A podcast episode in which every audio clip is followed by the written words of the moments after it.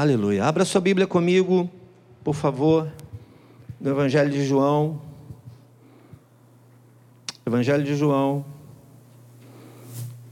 capítulo 14. Nós vamos ler esse texto. Esse texto tem sido uma referência para nós. Nós vamos ler o, o verso 15, 16 e 17, depois o verso 26. Ele tem sido uma referência para nós esse ano, né? Aquilo que nós temos orado para que seja ministrado aos nossos corações, para que a gente possa viver uma transformação de vida.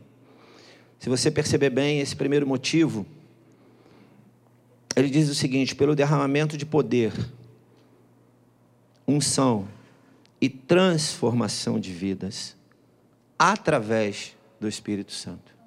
Amém? A gente sabe que a gente tem a possibilidade de aprender muitas coisas, de sermos ministrados por muitas coisas. Por exemplo, uma das coisas mais relevantes que existe para o ser humano na Terra é o conhecimento, né? E conhecimento a gente muitas vezes tem que ir para um ambiente e alguém falar para nós sobre aquilo que a gente precisa conhecer. Né? E isso nos remete ao quê? É uma sala de aula, não é verdade? Uma sala de aula de estudo sobre isso.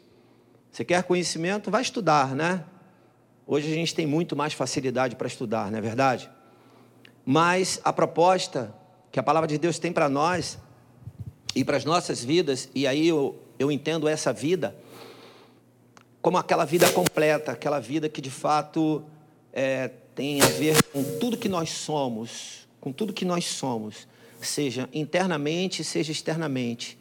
Tem a ver com todos os nossos pensamentos, ações e palavras. Essa vida é a vida que somente o Espírito Santo pode mudar. Só Ele pode produzir essa vida dentro de nós. E quando que nós nos tornamos acessíveis ao Espírito Santo. Quando que nós nos tornamos assim? É, é, essa, água aqui, essa água aqui, você que bebeu? Você? Ah, tá. Ah, obrigado, Alberto. Obrigado. Quando que nós nos tornamos acessíveis ao Espírito Santo? Quando nós fazemos uma aliança com Jesus, não é verdade? Se você faz uma aliança com Cristo, o Espírito Santo, a Bíblia diz que ele habita em você. Que nós nos tornamos a habitação do Espírito Santo. Isso é fantástico, isso é poderoso demais. Por isso, por isso pelo derramamento de poder, né? Isso é poderoso demais. Nós estarmos empoderados do Espírito Santo. Olha que coisa. É lindo, é maravilhoso, mas é de um, de um peso tremendo, porque na verdade é o Espírito Santo. Não sou eu nem você, não é verdade? É o Espírito Santo que agora está dentro de mim. Tem uma pessoa dentro de mim. Você já parou para pensar nisso? Esse capítulo que nós vamos ler, capítulo João, capítulo 14, né?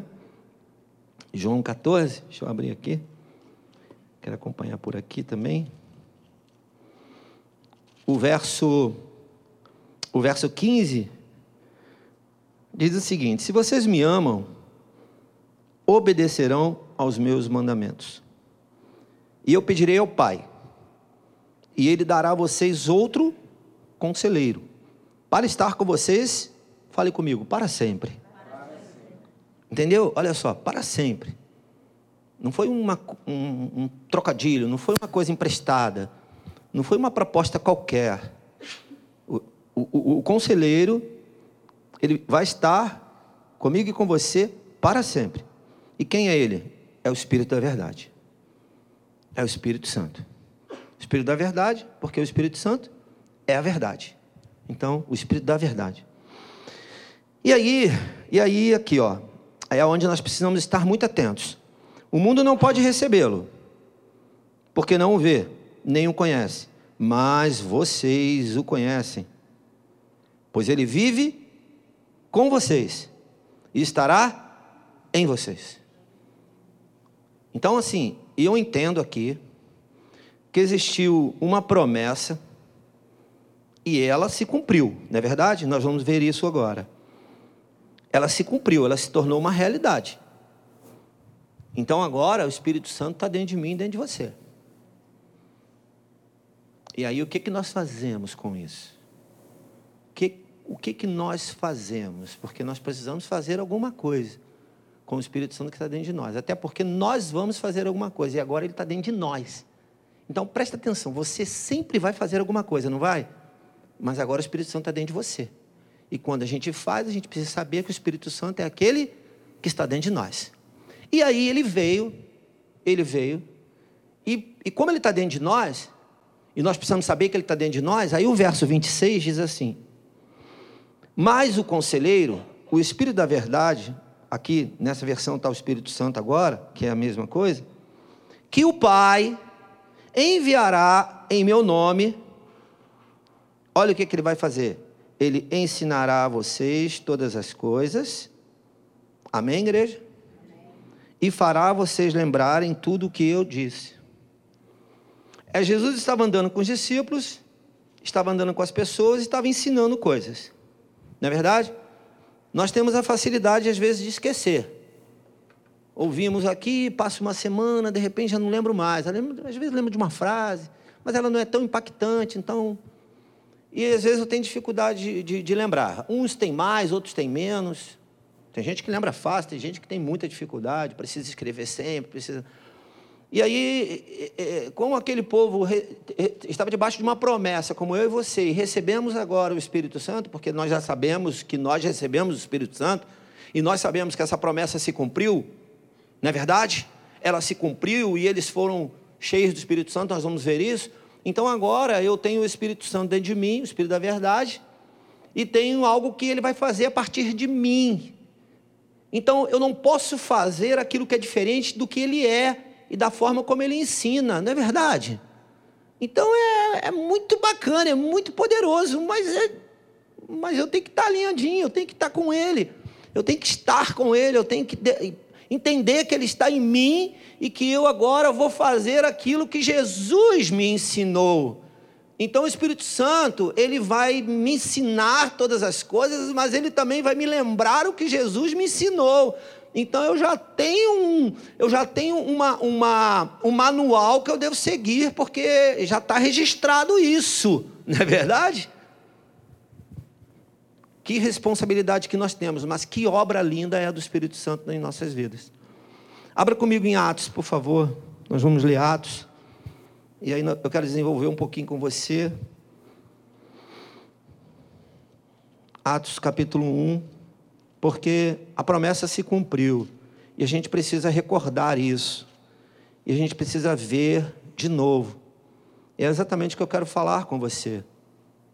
Lembrar a você que o Espírito Santo está dentro de nós, que a promessa se cumpriu.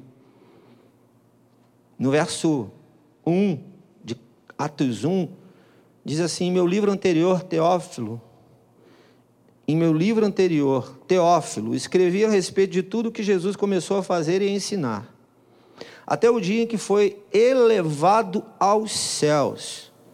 Aqui, Jesus foi elevado aos céus, e aqui começa a se cumprir exatamente o que ele tinha falado. Ele, ele não falou que ele ia, que não ia estar mais, mas que ele deixaria o conselheiro. Aqui está começando a se cumprir o que ele tinha falado. E aí ele foi levado aos céus. É, depois de ter dado instruções por meio do Espírito Santo aos apóstolos que havia escolhido. Depois do seu sofrimento, Jesus apresentou-se a eles e deu-lhes muitas provas indiscutíveis de que ele estava vivo. Apareceu-lhes por um período de 40 dias, falando, falando-lhes acerca do reino de Deus.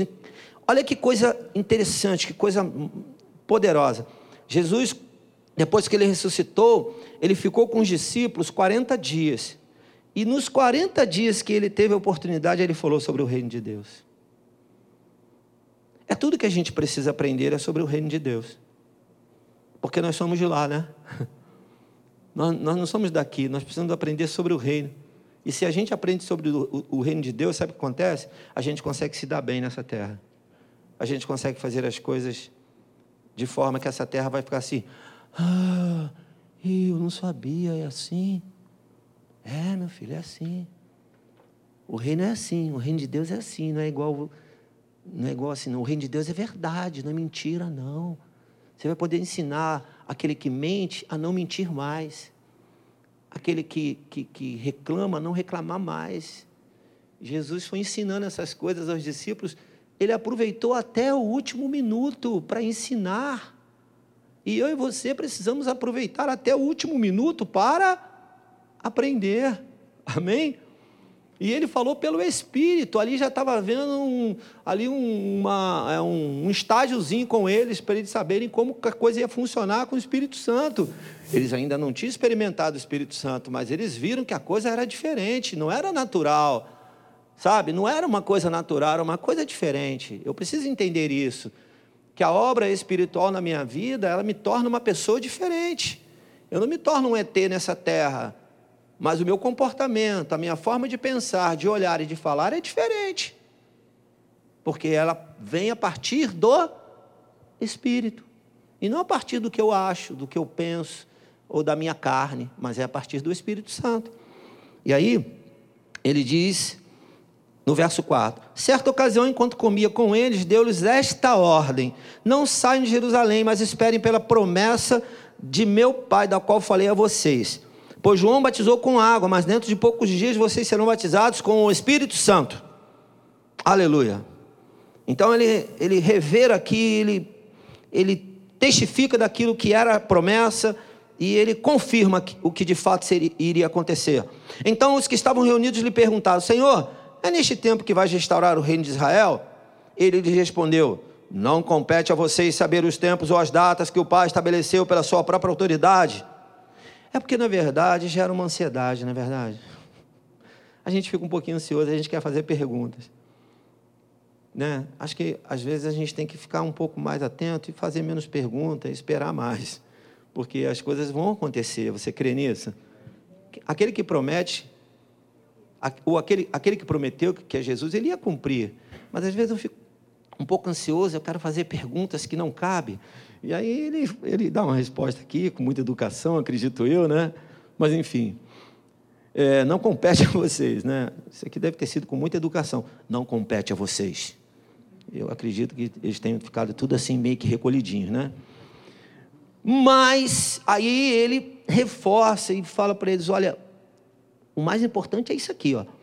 Mas receberão poder quando o Espírito Santo descer sobre vocês. Nós podemos pedir para receber poder do Espírito Santo? Mas receberão poder. Eita. Quando o Espírito Santo descer sobre vocês, e serão minhas testemunhas em Jerusalém, em toda a Judéia, Samaria e até os confins da terra. Tendo dito isto, foi elevado às alturas enquanto eles olhavam, e uma nuvem o encobriu da vista deles. E eles ficaram com os olhos fixos no céu enquanto ele subia. De repente surgiram diante deles dois homens vestidos de branco que lhes disseram: Galileus, por que vocês estão olhando para o céu? Este mesmo Jesus que dentre vocês foi levado aos céus, oh Jesus, voltará da mesma forma como viram subir. Amém?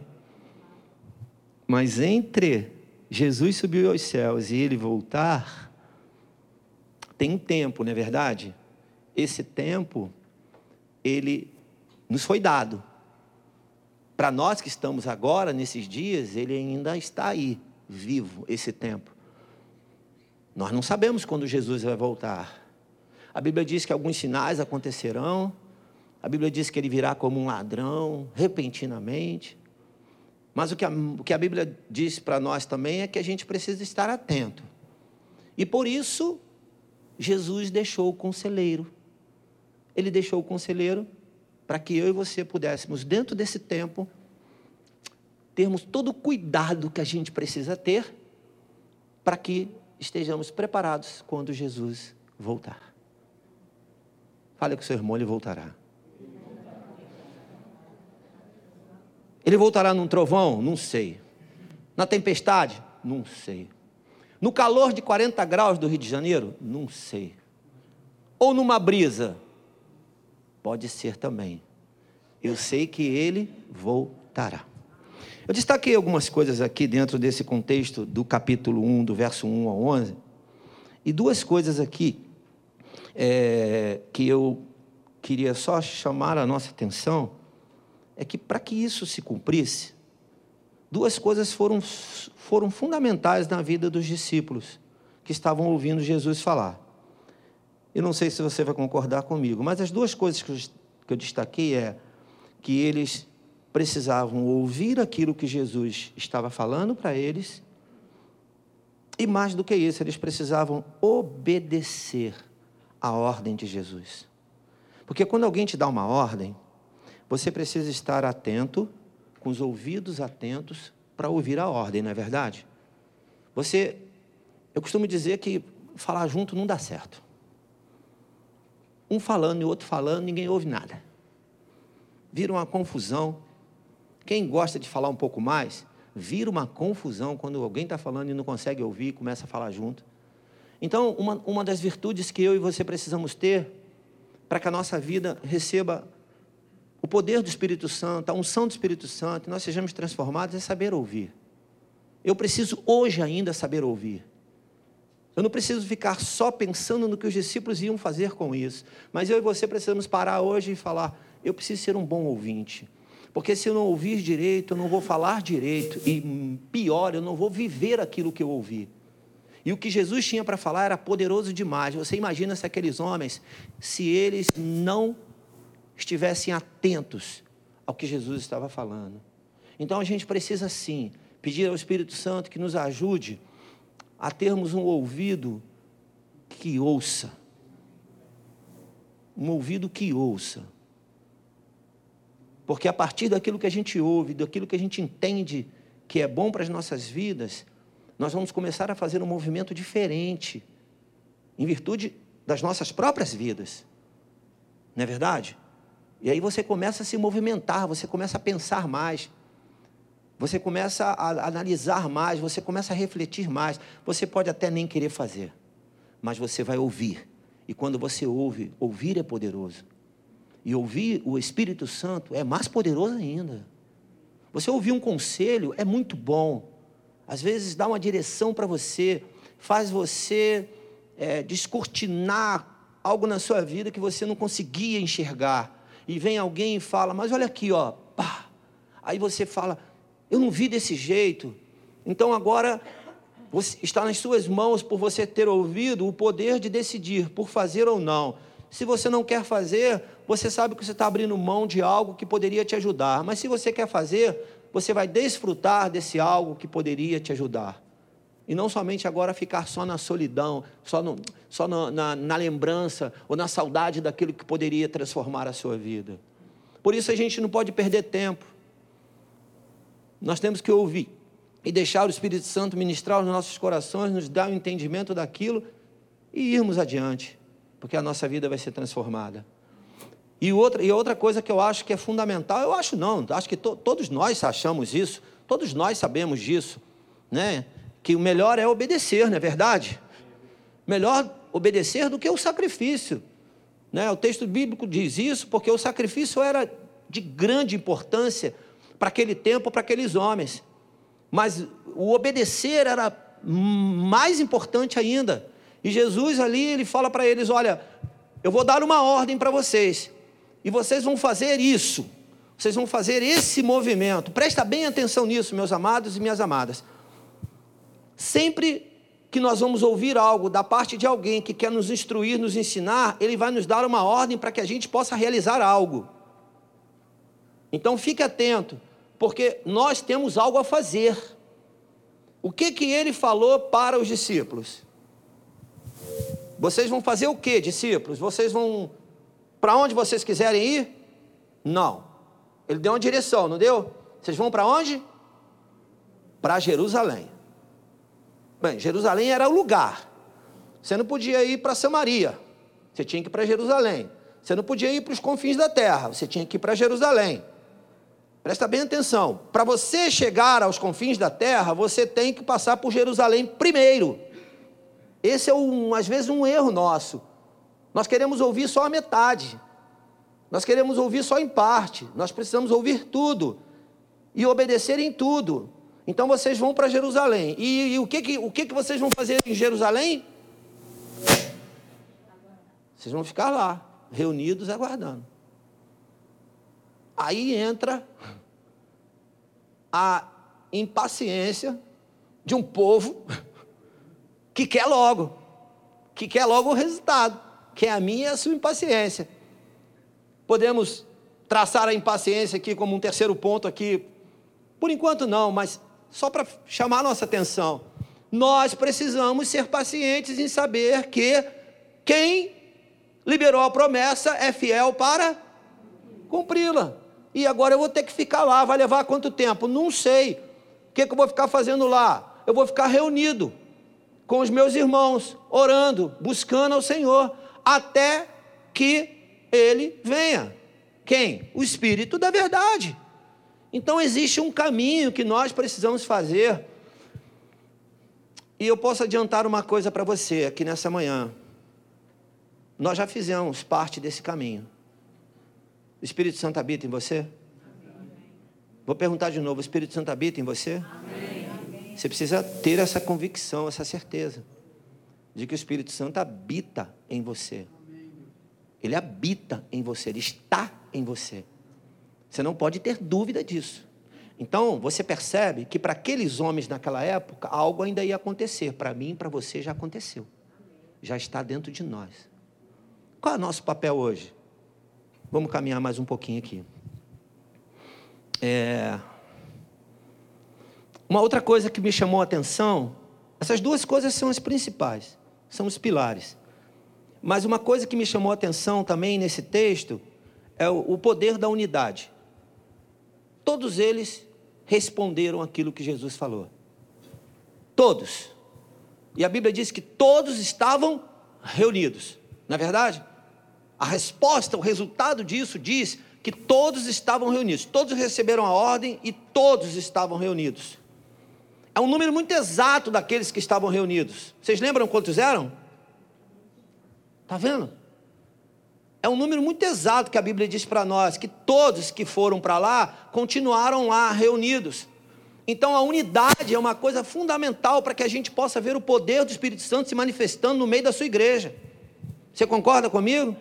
Eu não posso olhar para a esquerda e o outro para a direita, um para o alto e outro para baixo, um chutar para lá e outro chutar para cá, né? Enfim, não podemos. O poder da unidade, nós vamos falar isso num outro, numa outra mensagem um pouco mais sobre a unidade, mas aqui não, não, não, eu não pude deixar, né? Eu escrevi até uma frase aqui assim, olha, quando Cristo nos olha juntos, olha só, quando Cristo nos olha juntos, ele enxerga a igreja dele. Não é verdade? Quando ele nos olha, porque quando ele olha para você, ele olha você, ele vê você, porque você é um membro da igreja, mas quando ele vê a igreja junto, ele vê o corpo.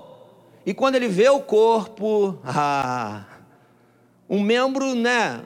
Um membro sozinho não consegue fazer muita coisa, mas quando o corpo está junto e funcionando bem, o que, que acontece? O que, que acontece com você quando você está bem? Pensa quando o teu corpito está bem. Quando você está bem, funcionando tudo direitinho. Né? Não tem dor de cabeça, não tem enxaqueca, não tem neném, não tem nada. Você está bem, não está cansado, pá, está revigorado, foi para academia, está forte agora, está bem, tá, né, pá, comeu, bateu aquele pratão, tá legal. Você já parou para pensar o que você faz quando você está bem? O que você produz quando você está bem? Homens, vocês já pararam para pensar quando você não está, né, com aquele probleminha de saúde, né, que você precisa que a mulher cuide de vocês o tempo todo, né? Porque o homem quando está doente, o homem é um negócio frouxo, né? Fica frouxo. A mulher não, a mulher faz tudo, lava, passa, corre, pula e está cheio de enxaqueca. Minha cabeça está doendo e está fazendo tudo. O homem não, o homem, né? O homem, ele, ele, nessa hora, ele pega mais ainda o controle da televisão. Aí que ele fica mesmo e com as pernas para o alto ainda, com o controle da televisão. Mas quando está bem, homem, tu não sabe o quanto você produz? Não é verdade? Então, nós somos esses. A igreja. Somos membros de um corpo. Agora, o final da frase que eu botei aqui é: vou reler a frase de novo. Quando Cristo nos olha juntos, ele enxerga a igreja dele a promessa era para os que estavam juntos. Verso 4. Verso 4 está aqui, ó. Aqui, ó. Certa ocasião, enquanto comia com eles, deu-lhes esta ordem: não saiam. Quem? Não saia ou não saiam? Não saiam de Jerusalém, mas esperem pela promessa de meu pai, da qual falei a vocês. Não foi só a, a, a Luísa, não, não foi só o Lúcio, foi a vocês. Quando ele olhou, ele viu a igreja junto. Ele falou: essa igreja vai mudar a nossa história. Essa igreja vai mudar a, a realidade da Tijuca, é, da, de, de, do Rio Comprido, e do Estácio, e do Maracanã, e do Meia, e do Rio de Janeiro, e do Brasil. Essa igreja que está reunida naquele lugar, que entende o poder da unidade, vai mudar a história do mundo. Porque uma vida transformada muda o lugar onde ela está. Duas vidas transformadas mudam dois lugares agora. Uma igreja transformada muda um lugar imenso. Você concorda comigo? Agora nós vamos. Opa, eu escrevi uma outra frase. A ausência de Cristo. Cristo subiu aos céus, não subiu? Foi levado aos céus, não foi? Não foi? Como é que ficaram os discípulos deles? Dele? Tudo assim, ó. Olhando. Ih. Ih, aconteceu. E agora? Ih, e agora? O que eu faço? Ih, estou sozinho. Não, ih, a promessa, já esqueceu a promessa. Ih, vai acontecer mesmo, e o Espírito Santo vem mesmo, e eu fico mesmo lá, aqueles dias todos lá em Jerusalém, faço, não faço, faço, não faço. Jesus, ó, sumiu. Foi embora. Deixa eu te falar uma coisa. A ausência de Cristo personificado naquele homem, que era homem, mas era uma divindade, não tirou o poder da promessa. Ele subiu aos céus, mas o Espírito Santo veio. Vocês estão entendendo o que eu estou querendo dizer? É porque às vezes a ausência de Cristo é, me dá uma insegurança e eu falo, estou só. Você nunca vai estar só. Porque habita em você o Espírito Santo de Deus. E por que, que ele habita em você? Porque Jesus pediu ao Pai e o Pai deu. Foi ele que pediu e o Pai deu. E ele falou: agora é para vocês. E aí ele deu toda a ordem que precisava ser dada. Todo mundo obedeceu o que tinha que ser obedecido. E aí, no capítulo 2, acontece um evento sobrenatural que para nós é uma surpresa. Nós estamos aqui convivendo com isso pela primeira vez na vida. Agora nós vamos ler pela primeira vez Atos capítulo 2. Você nunca leu na vida Atos capítulo 2, porque agora nós vamos ler a promessa se cumprindo. Não vou pedir para falar amém, não, porque vocês já leram, né? Já, já sabem o que tem aqui. Mas por que, que eu estou falando isso? Porque isso aqui precisa se renovar dia após dia em nossas vidas. Chegando o dia de Pentecoste, estavam todos reunidos. Pentecostes, porque 50 dias depois, 50 dias depois da ressurreição de Cristo, se cumpriu a promessa do Espírito Santo. Num, todos reunidos aonde? Num só lugar. De repente, veio do céu um som, como de um vento muito forte, e encheu toda a casa na qual estavam assentados, e viram o que parecia línguas de fogo que se, que se separaram e pousaram sobre cada um deles. Todos ficaram o quê? Cheios do Espírito Santo. Queridos, eu trouxe uma garrafa ali para fazer uma experiência com vocês. Pode pegar para mim, meu amor? Pode pegar aí, pastor. Não é propaganda, não. Essa garrafa aqui é uma garrafa PET, certo? Você crê que você. Você crê que você está cheio do Espírito Santo? Você crê nisso? Essa promessa se cumpriu, olha só a promessa. E viram, aí, é, onde eu parei aqui? Quatro, quatro. Todos ficaram cheios do Espírito Santo. Cheio. Ela se cumpriu. Aqui já estava se cumprindo. É, eles só não sabiam ainda discernir bem o que era, mas eles já estavam cheios do Espírito Santo. A Bíblia está dizendo que todos, todos, eles estavam todos juntos e agora todos foram cheios do Espírito Santo. Você não pode ficar de fora. Nunca você pode ficar de fora. Nunca, nunca, nunca, nunca. Você não tem o direito de ficar de fora. Você tem que ser cheio do Espírito Santo. Mas eu estava pensando, e aí me veio uma ideia, quando eu estava vendo cheio do Espírito Santo. Você consegue enxergar você cheio do Espírito Santo? Você consegue enxergar isso? Teus olhos naturais conseguem ver isso? É difícil, não é? Não tem como, naturalmente não tem como, porque o Espírito Santo eles nos enche e eu não tenho como ver essa coisa cheia dentro de mim. A minha pergunta para você é: essa garrafa está cheia ou vazia? Vazia ou cheia? Lado de cá, vazio ou cheio? O lado de cá, vazio ou cheio? Quem acha que é cheio, levanta a mão. Calma, calma, Drica, calma. Calma, nós vamos chegar lá. Cabeça de arquiteto não é mole, não. Cheia? Ou está vazia? Pronto, acho que, acho que todo mundo foi chegando aí, né, ao consenso, um catucando o outro, e chegando à conclusão de que o negócio está cheio mesmo, né? Alberto, chega aqui um pouquinho, por favor. Olha, Alberto vai apertar essa garrafa, mas não com toda a força que você tem. Por favor, se ameniza aí, tá? O quadro e dá, dá uns apertõezinhos dela, vira assim para todo mundo ver. Vai, pode apertar mais um pouco. Solta agora. Ih, voltou. Mais um pouco. Mais, mais, pode mais um pouco. Mais. Solta. Voltou realmente ela está cheia, não é verdade? A gente só não enxerga o que está dentro. Deu para entender? Né? Assim, eu eu não sou muito bom nesse negócio, nesse teatro, não, mas o que eu queria só mostrar é que o Espírito Santo é essa vida dentro de nós, que a gente não enxerga. Agora, abre a garrafa, Alberto, por favor. Isso, amassa ela toda agora para mim, tudo que você puder, dobra, vira assim e tal. Isso, beleza. Agora tampa ela, por favor.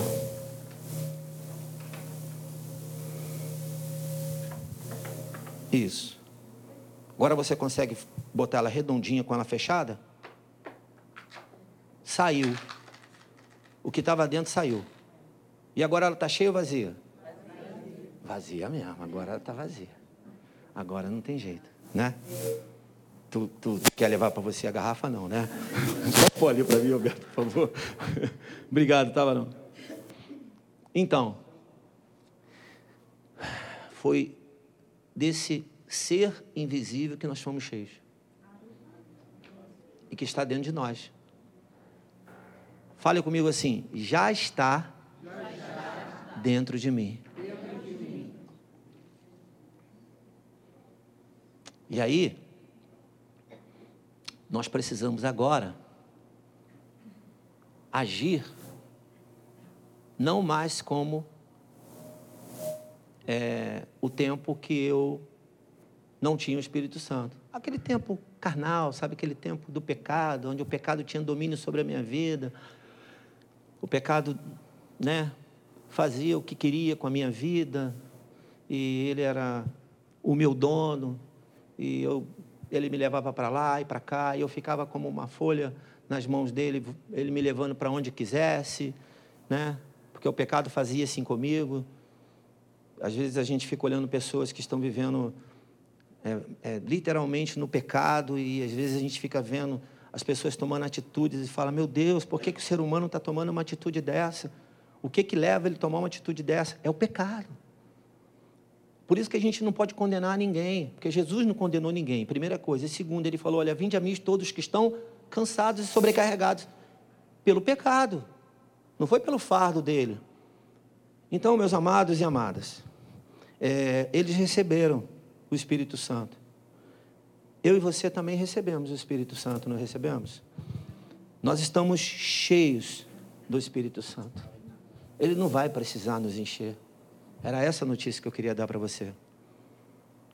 Se você tem o Espírito Santo, ele está dentro de você. Agora, ele pode estar, de repente, como essa garrafa ficou ali agora. Sabe? Só com alguma coisinha ali, que ainda tem um pouquinho de ar ali dentro, mas já não, já não faz tanta diferença quanto aquela garrafa cheia que a gente não viu que estava ali, mas ela, ela é encorpada ela, né? Ela chamava atenção, ela tinha o formato ao qual ela foi feita.